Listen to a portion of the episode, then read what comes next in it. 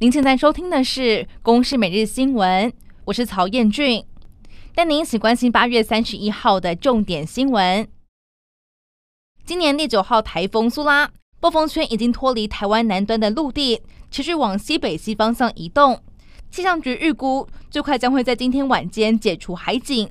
不过紧接着，轻台海葵也朝台湾前进。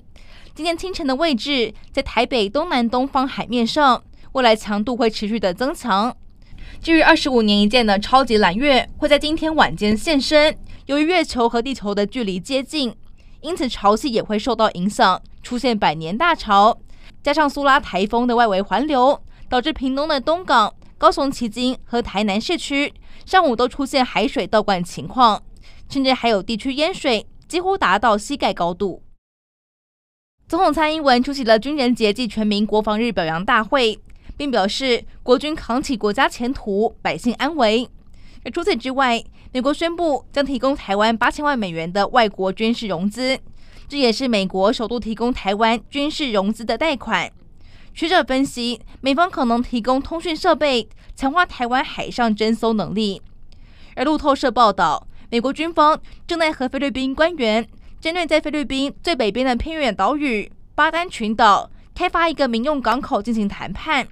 而巴丹群岛距离台湾不到两百公里，这些岛屿和台湾之间的巴士海峡被认为是航行在西太平洋以及有争议的南海之间船只的要道，也是中共入侵台湾时的关键水道。所以在巴丹建港，被视为要增加美方进入最接近台湾的战略岛屿管道。红海创办人郭台铭宣布参选，外界指出在野分裂会让民进党赖清德躺着选。不过，赖清德的竞选总干事潘孟安就出面澄清，绝对没有躺着选，每一天都战战兢兢。国民党侯友宜是提出了医疗政策，但他不评论国民党副主席连胜文说郭台铭要求郭上侯下，郭办则澄清郭台铭没有这样说。